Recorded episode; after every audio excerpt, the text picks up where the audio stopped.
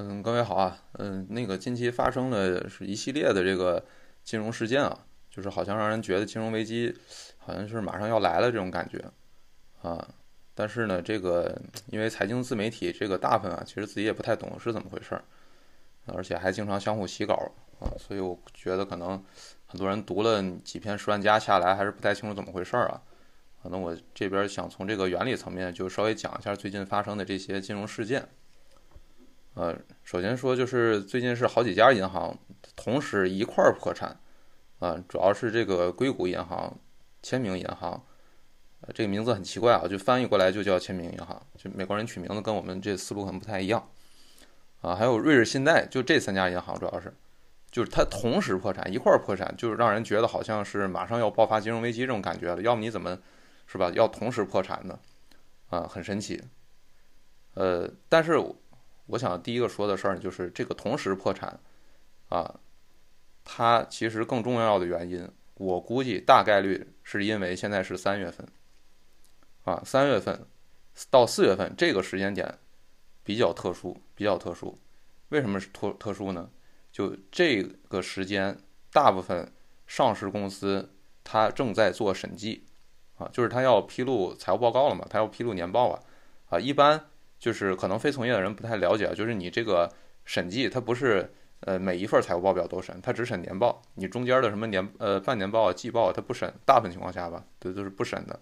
也就是说，你上市公司要披露年报的时候，他才会找审计，找什么四大过来给他审。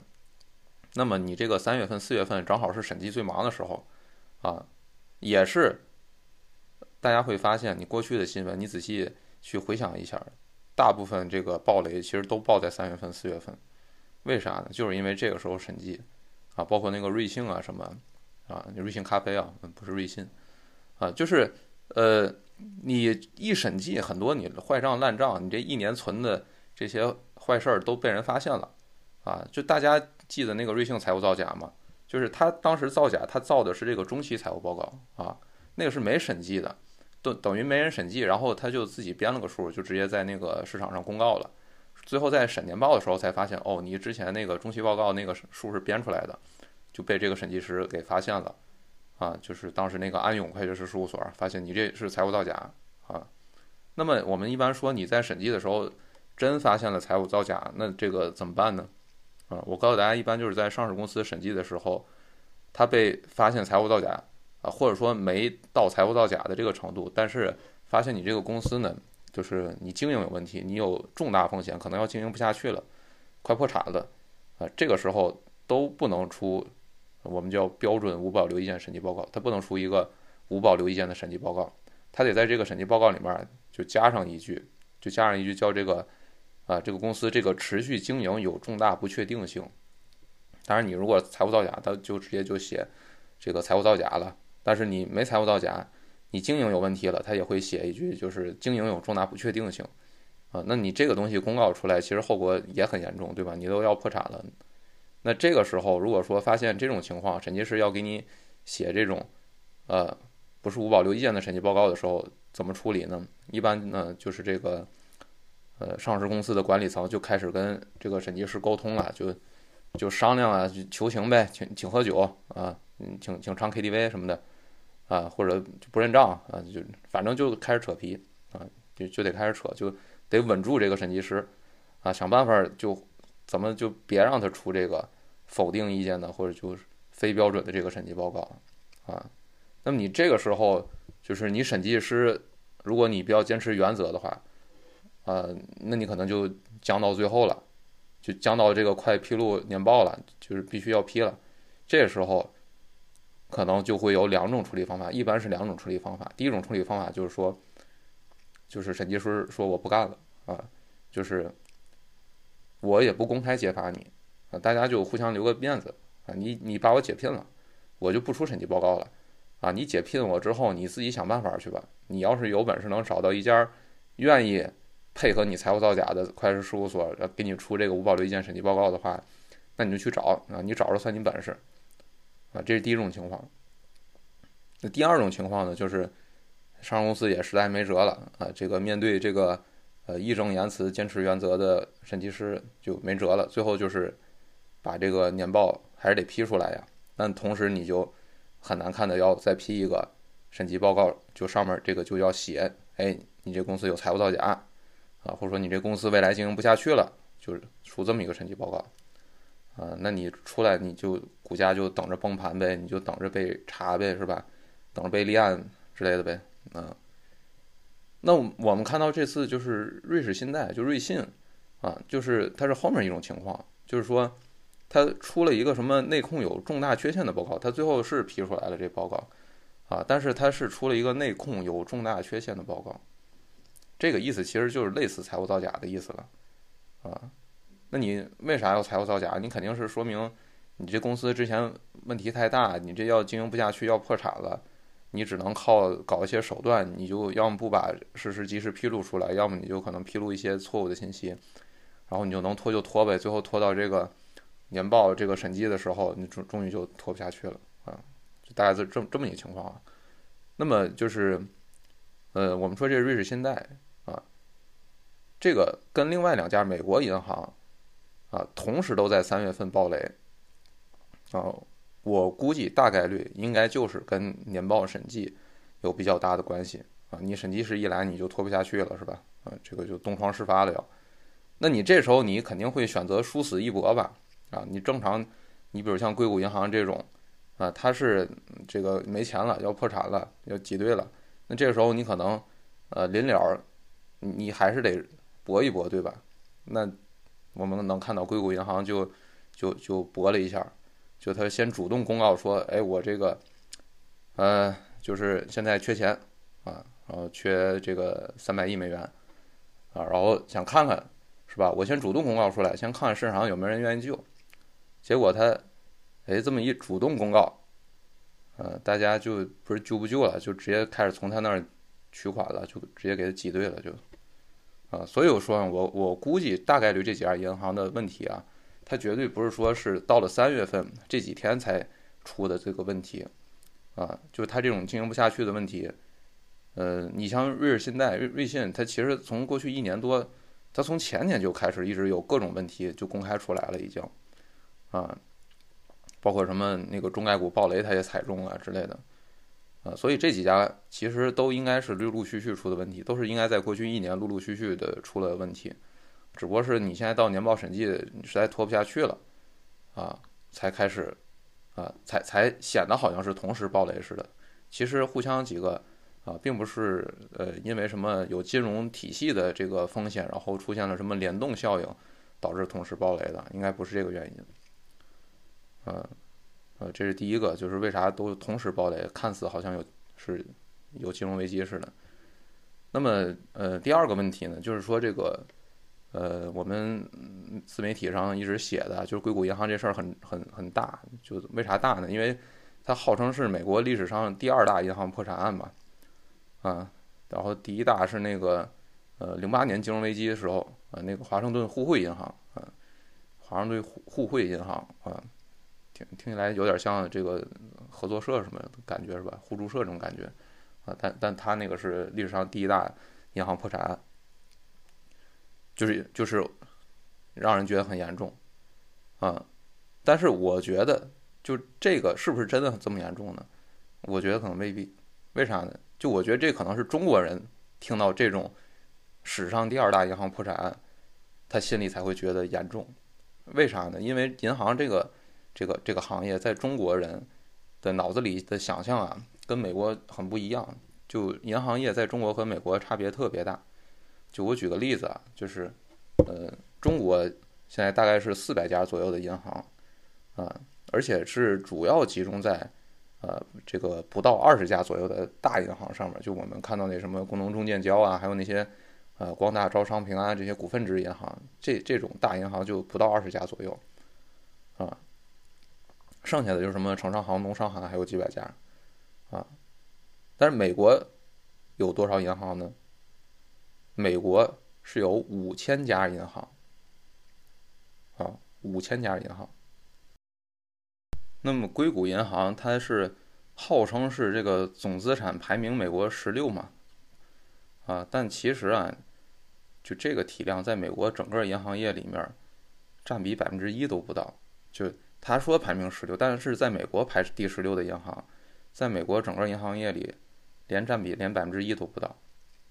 嗯，他不是说有两千亿美元资产吗？是吧？听起来很多，两千亿美元大概呃一点五亿人民币吧，差不多。啊，但是呢，就是呃，我们看一个数据啊，就是你有两个角度去描述，你可以第一从绝对数来描述，第二从它的相对的百分比来去描述。呃，但是你作为媒体是吧？你作为自媒体，你想引流的话，你自然是得往更不可思议。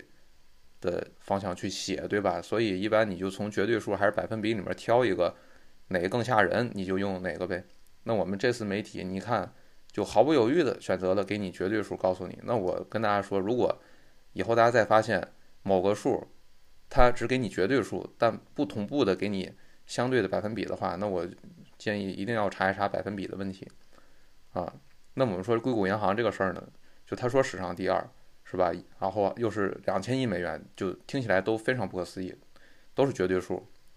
但我用相对数给大家比较一下，这两千亿美元的总资产大概什么水平呢？啊，我大概查了一下，就是就跟我们的渤海银行是一个水平啊，就我渤海银行啊，就天津的这个渤海银行啊，就是之前海航控股投的那个渤海银行。呃，就它如果倒闭了的话啊，就我们的渤海银行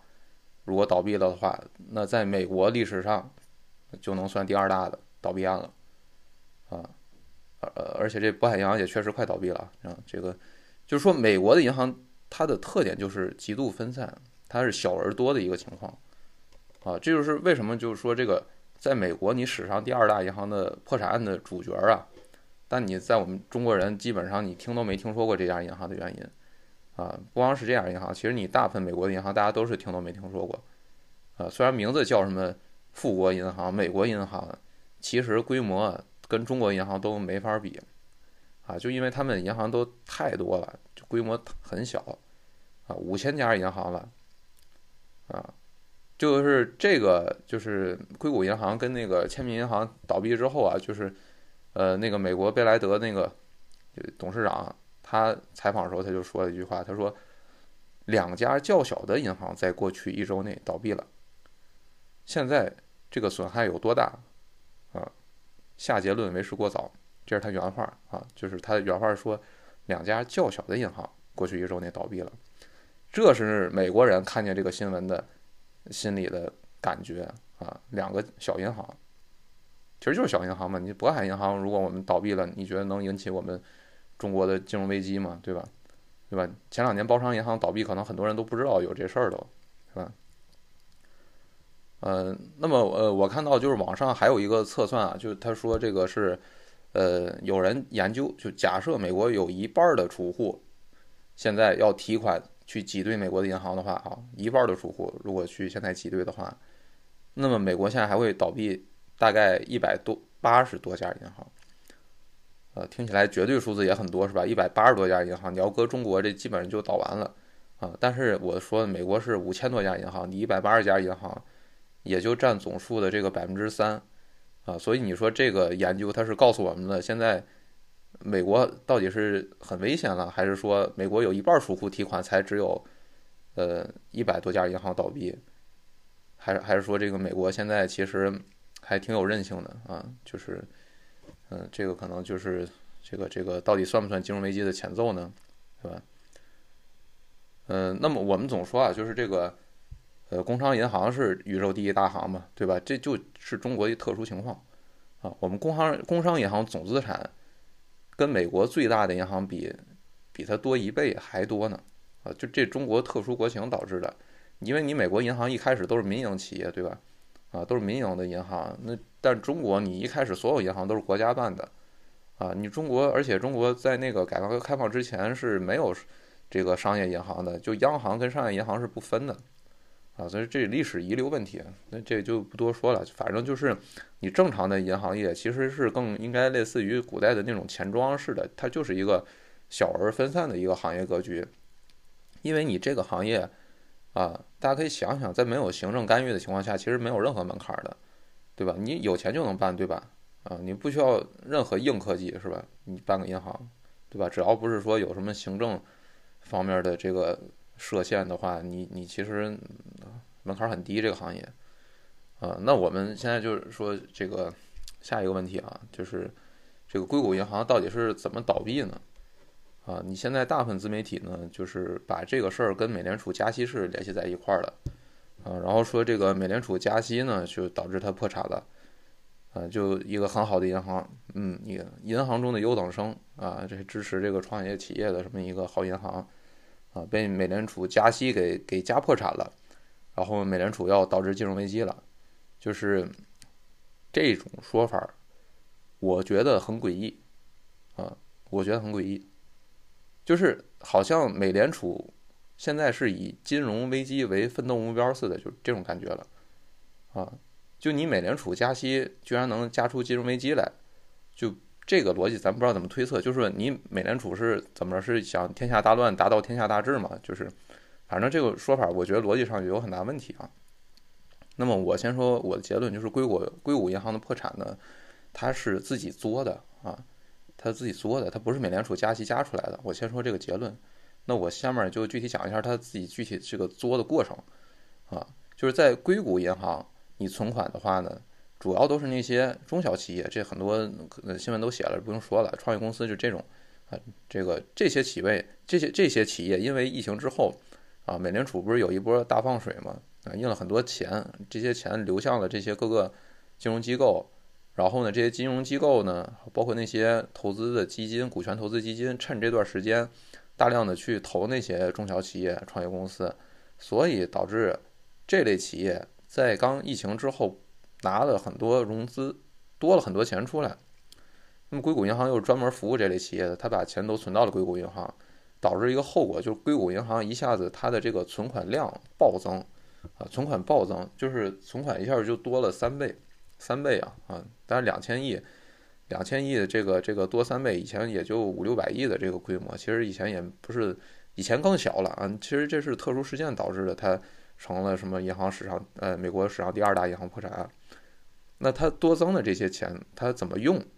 就是个问题了。它其实是有两个选择的，它不是像很多自媒体上说的什么，他被迫投什么。H T M 那个什么最后危机的，他不是被迫的，他有两个选择的，啊，他第一个选择呢，他可以去做那种低风险低收益的投资，但我们注意，就我说低收益，但不是没收益，它是它不会亏本儿，啊，就算这个收益低，它也不会亏本，因为当时是零利率，当时全市场利率都很低，它当时吸收的存款本身很多都是零利率的，就是不用付利息的，呃，没成本吸收来的存款。所以他就放那儿放着，他也不会亏本啊！你不投资，你都不会亏本啊，是吧？那么他还有另外一个选择，他就是去做一些高收益的，当然也就是高风险的一些投资。那么其实他是选择了后者，而且他是比较愚蠢的选择了这么一个高风险高收益。我为什么说愚蠢呢？其实如果你比较有经验的投资者，在那时候知道。那段时间其实只有高风险了，就没有高收益了，就追涨了。那个时候，啊，就是他这个，我说他愚蠢，就是他表现出的这种追涨行为，啊，但是他追的是债券啊，追的不是股票。他追涨行为和一个炒股票的散户的追涨行为几乎没任何区别，只不过区别就是他追的是债券，他追的不是股票啊。那因为债券和大部分老百姓生活离得比较远，所以可能让人觉得有点复杂。但是他的这种追涨的状态，我觉得是你跟一个散户是吧？一个 A 股散户在茅台八十倍市盈率的时候，啊，追进去的做法就没任何区别。在中石油最高点进去就没任何区别，就这种追涨的这种这种方式，啊。那么我接下来就呃说一下，他他具体追涨追的是什么呢？就是他把自己多出来这大部分钱都去买了一个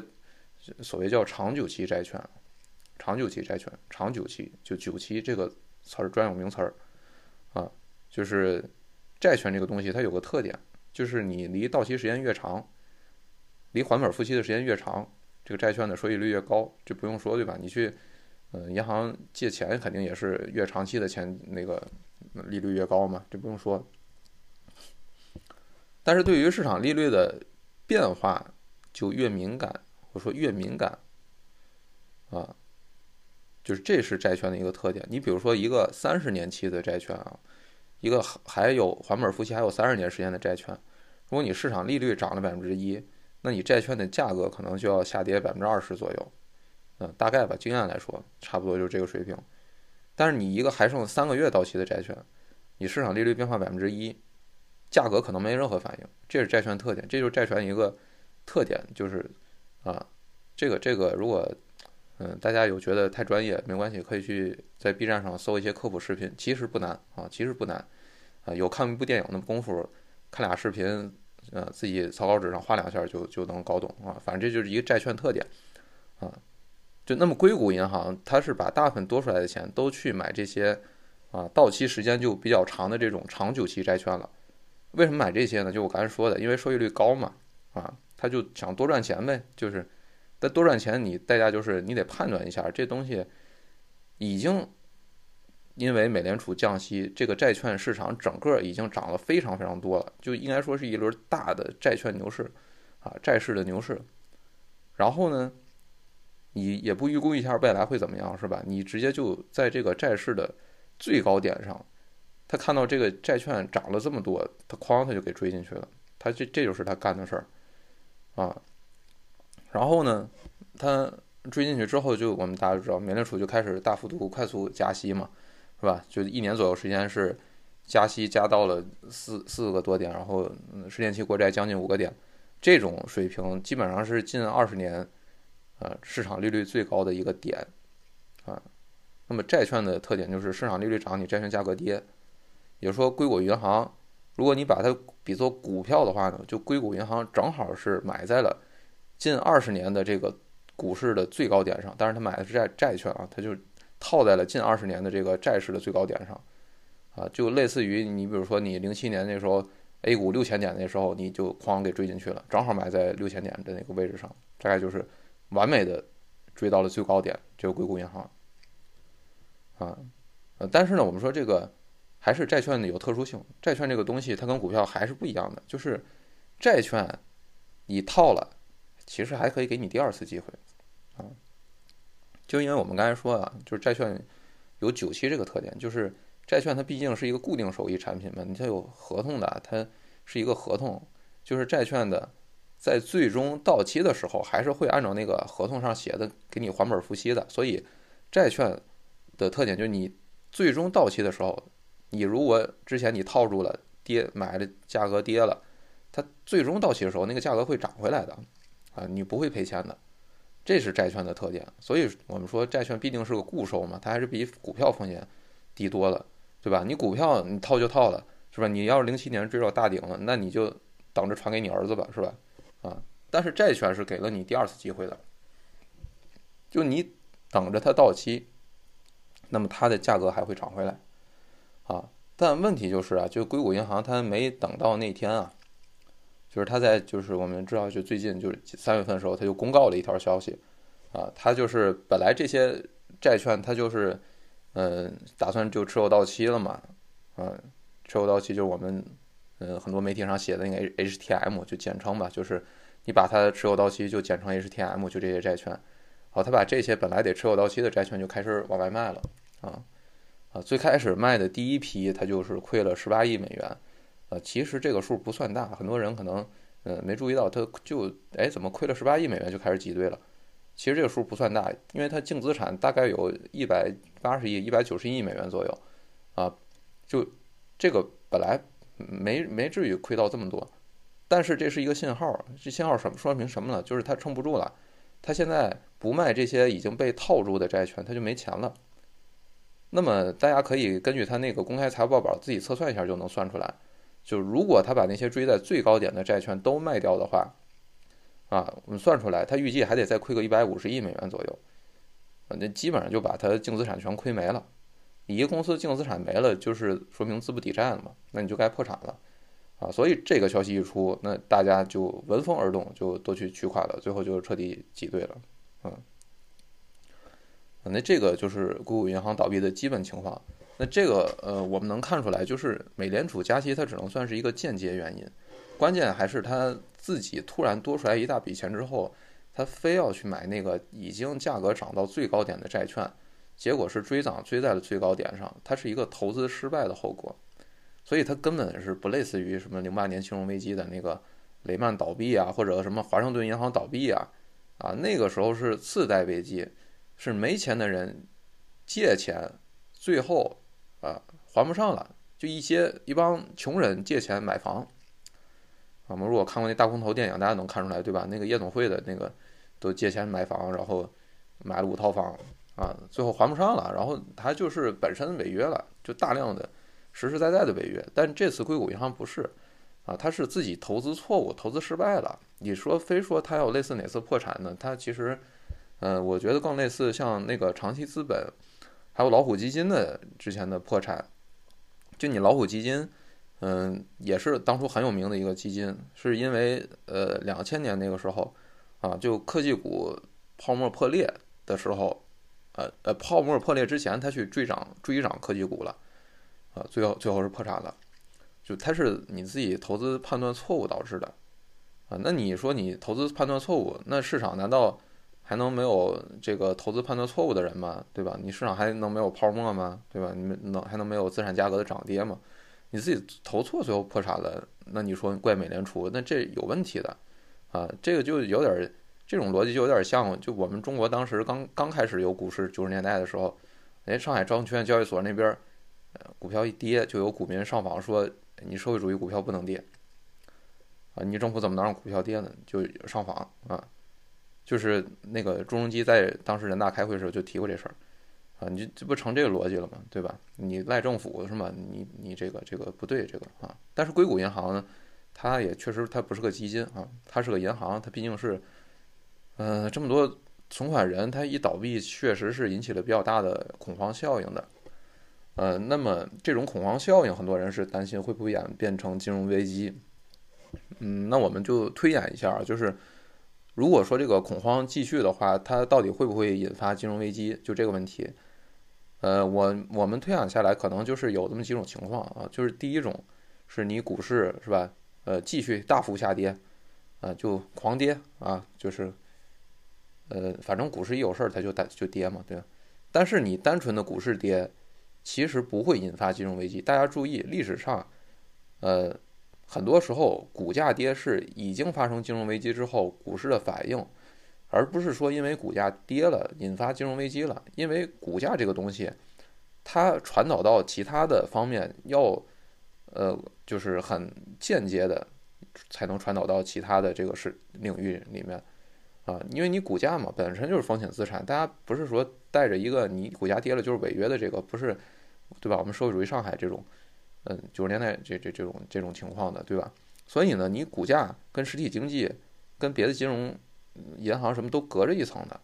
啊，你比如说我们当时一五年股灾的时候，那个下跌速度，还有那个跌幅都是人类史上少见的啊，少见的。我当时工作的时候，就是有些国外基金呢，他他就好奇，他就说说，哎，那你们最近大盘是除权了吗？啊，他他就没见过就跌这么多的。但是，一五年那时候呢，我们没金融危机，对吧？你跌了这么多也没金融危机。你包括去年中概股下跌，那跌幅也是历史罕见的一个跌幅。但是你说这些公司股价跌，这公司破产了吗？对吧？也没破产，对吧？所以我们说，单纯股价跌，它不一定会呃直接传导到其他的经济领域。这个没有很明确的传导机机制，就说它一定会对实体经济有影响。股价跌啊。那么第二个呢，就是我们说的这个恐慌会不会引起其他银行的挤兑啊？但你储户也害怕挤兑是吧？但是我们第一个刚才说的，有研究推演，就算美国一半的储户去挤兑，也只有不到百分之三的美国银行会这个倒闭啊，体量不大，嗯，而且大部分应该是那些小银行，对吧？而且就算真的去挤兑去，就是美联储还是有办法的，啊，就是。很简单嘛，就美联储直接给那些挤兑的银行借钱，然后让他撑过这一段时间不就行了嘛？反正都是美元嘛，对吧？你美联储随便印随便借，啊，这个实际上这个事情我们看到其实正在发生啊，就正在发生。就美联储这两周其实已经出借了三千亿美元左右给美国各个银行了啊，我们看到它扩表扩了三千亿啊，把之前缩表缩回去，现在都扩回来了呗，呃，所以呢，这个就是关键看美联储意愿啊，他他愿意的话，就那个美国底下那些众多的小商业银行，他是不会挤兑的，只要美美联储愿意。那现在他就是比较明显的愿意了啊，美国就肯定要在救啊，肯定是在救了，已已经在救了啊。所以就是归根结底，就是说什么呢？就目前我们还看不到有发生任何金融危机的可能。这个和零八年其实完全不一样，因为零八年它是正儿八经违约了，是很多普通人借钱还不上了，然后实实在在的出现违约了。但这次并没有一个很普遍的这种债务违约出现，呃，所以说在金融系统内呢，它是一个恐慌的情绪，目前还是一个情绪，啊。目前还看不出这个情绪有什么传导机制，能传导到更多的，比如大范围的金融机构的崩溃，或者说能传导到实体经济，那更远了，对吧？你现在实体经济就业还是很强的，美国的啊，所以现在就是只要央行愿意出钱保，可以说，呃，危机还很远啊，很很远，这事儿就完全已经就央行能决定了，啊。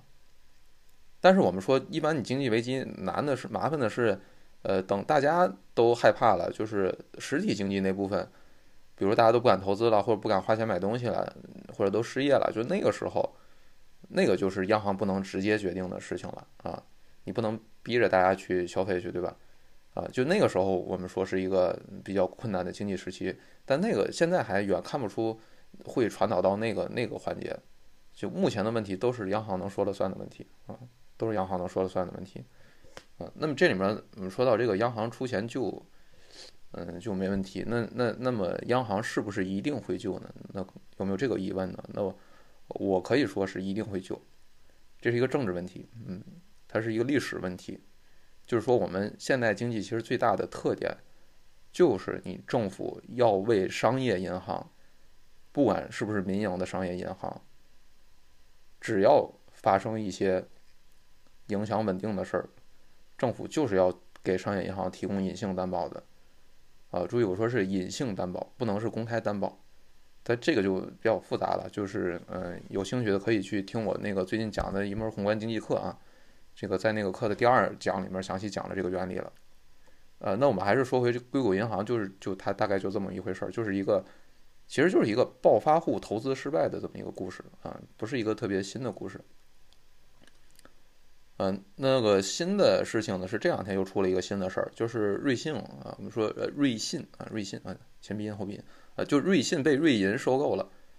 瑞信这个暴雷，其实和硅谷银行完全没关系的两个独立事件。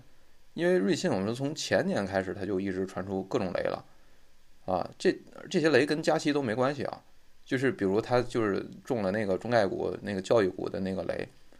啊，那你这个还能赖说是咱们呃中国政府你不让做高考培训吗？导致了你这个金融危机，对吧？所以它是一系列，它本身经营还有很多其他的雷，它本身经营是出了很大问题的，啊，已经很久了。所以就是主要是今年年报是压不住了才报的这个雷，啊，那么目前来看解决方法跟硅谷银行一样的，就是央行出来救呗，啊，最后方案就是那个瑞瑞银然后出来收购。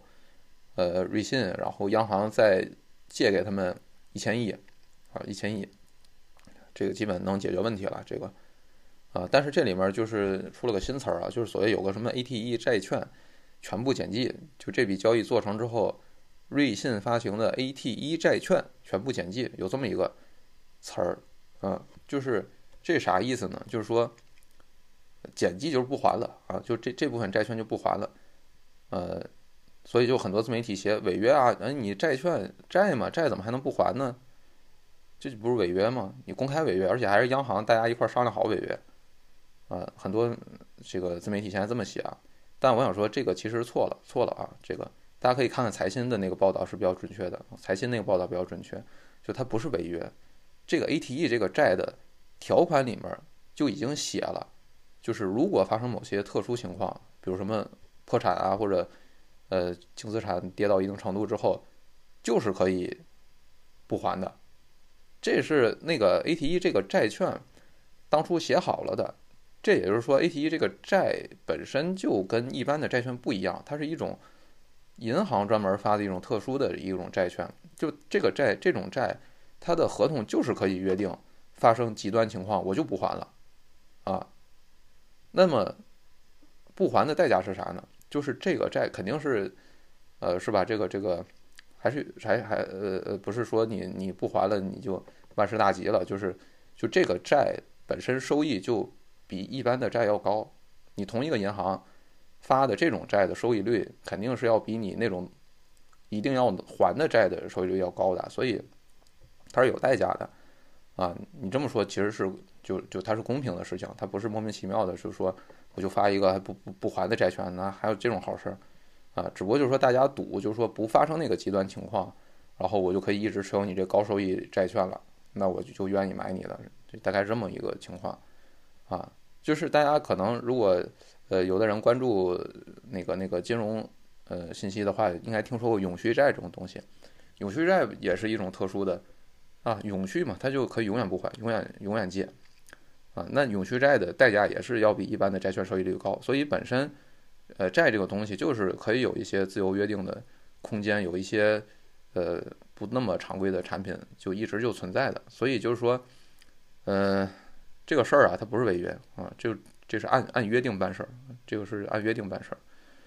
只不过这个这个情况很少发生，所以很少启用这种条款。然后这次启用了呢，就让市场觉得好像又是一个少见的危险信号了啊。所以这个事儿其实信号意义还是大于实际意义啊，信号意义大于实际意义。但其实你本来就已经到了极端情况，你瑞信都快破产了，还有比这更极端的吗？对吧？你不还，你总比彻底破产好，是吧？啊，对公共利益来说是吧？对公共利益来说，啊，所以我们其实没有任何新增的边际风险，还是一个呃纯粹的情绪的干扰啊。就这就是 AT1 的这么一个情况啊。然后这个最后我想说一个问题，就是现在看似很多有比较权威的人也站出来说啊，金融危机要来了，就马上要来了，不行了啊。但是我觉得就是大家一定不要随便信啊，一一定不要随便信一一种就这世界上一个。呃，政治政治家的话不要随便信，然后企业家的话也不要随便信，啊，就因为这是一个屁股决定脑袋的事儿，呃，如果你是一个大佬是吧？你管理呃非常多的资产，你这些资产大部分都是跟美联储加息有强相关的，加息就赔钱，降息就你就赚钱，那你肯定希望美联储别加息了，对吧？你赶紧早点降息吧，你要不赔钱啊，啊，所以这些位高权重的人说话。大部分时候是屁股决定脑袋的，你一定考虑他的利益位置啊。所以现在基本上这些讲这种话的人呢，说金融危机要来的人呢，就是齐心协力倒逼美联储赶紧别加息了。当然，你说作为我的立场，我肯定也希望赶紧别加息了，别加息了。你这样，所有我们做投资的人，你这个才能赚钱嘛，对吧？啊，就你在那个位置，你也这么喊话啊，我也不能说怪他，对吧？就是，嗯。还有另外一个，就是说，呃，拜登出来公开说，就这次救银行不花纳税人的钱，这个事儿我就觉得更不可思议了啊！就这个现在就是什么呢？就是美国政府现在说瞎话已经不过脑子了啊！我是觉得太不可思议了，就是，嗯，就真把美国人当傻子了，就感觉现在是，就你任何一个稍微有一点金融相关从业经验的人，其实都知道。啊，现在这已经是常识了。就是你央行出手救你钱哪来的呢？肯定是你印出来的吗？你印出来不就是稀释大家手里的美元吗？对吧？你这不就是让美国人民出钱吗？或者说让所有持有美元的人出钱吗？啊，就是就就你最近美联储扩表扩了三千亿，那那钱扩表啊，那扩出来的，那不就是凭空凭空变出来的吗？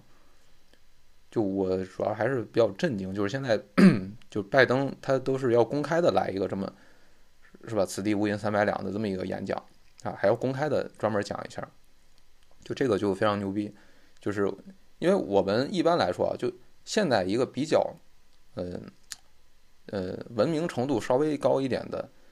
一个政府，它的政治话术它不是这样的啊。一般的政治话说政治话术呢，呃。它的原则就是真话不全说，啊，假话全不说，啊，一般来说应该是这个原则。你现在是直接说假话，你就直接说反话了。现在，啊，这个都已经有点赶上就咱们当年大跃进的时候那亩产三万斤了，就有点这种感觉了，啊，就非常不可思议啊，就是，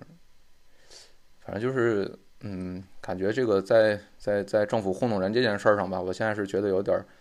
这种，嗯，西方压倒东方的感觉了，嗯，啊，今天就就先讲这么多吧，啊。